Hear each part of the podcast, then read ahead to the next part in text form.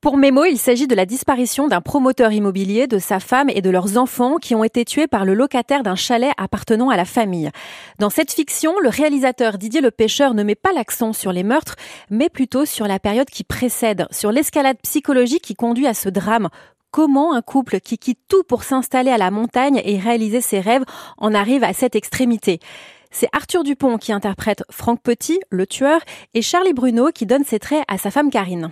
C'est un personnage qui est pas bête du tout et qui va comprendre, mais bien trop tard, bien trop tard, parce que ça arrive vers la fin euh, de l'histoire, que en fait, pour obtenir quelque chose, ça demande des efforts, ça demande une démarche, et que même parfois la démarche est plus intéressante que la finalité. Et en fait, ça, le comprend euh, au contact des gens, mais la machine est déjà bien trop emballée pour revenir en arrière. Et c'est comme si c'était un personnage qui découvrait euh, les outils de la liberté, en se disant mais en fait la, liberté se situe à cet endroit-là, elle, elle touche à peine le début de cette idée que c'est déjà trop tard. L'envie et la jalousie sont en fait au cœur de cette histoire, et même si Franck est le seul à appuyer sur la détente, sa femme a autant de responsabilités que lui dans ce qui se passe.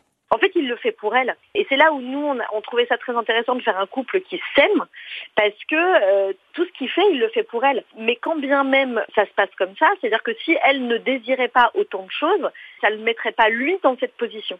Donc euh, lui, il a absolument aucune clé et elle, elle, elle en a, sauf qu'elle ne sait pas les utiliser. Ces gens et ces personnages qui se servent des autres pour arriver à quelque chose et qui ne comprennent pas que ils ont la possibilité de faire avec ce qu'ils sont et ce qu'ils ont. Et elle, c'est exactement ça.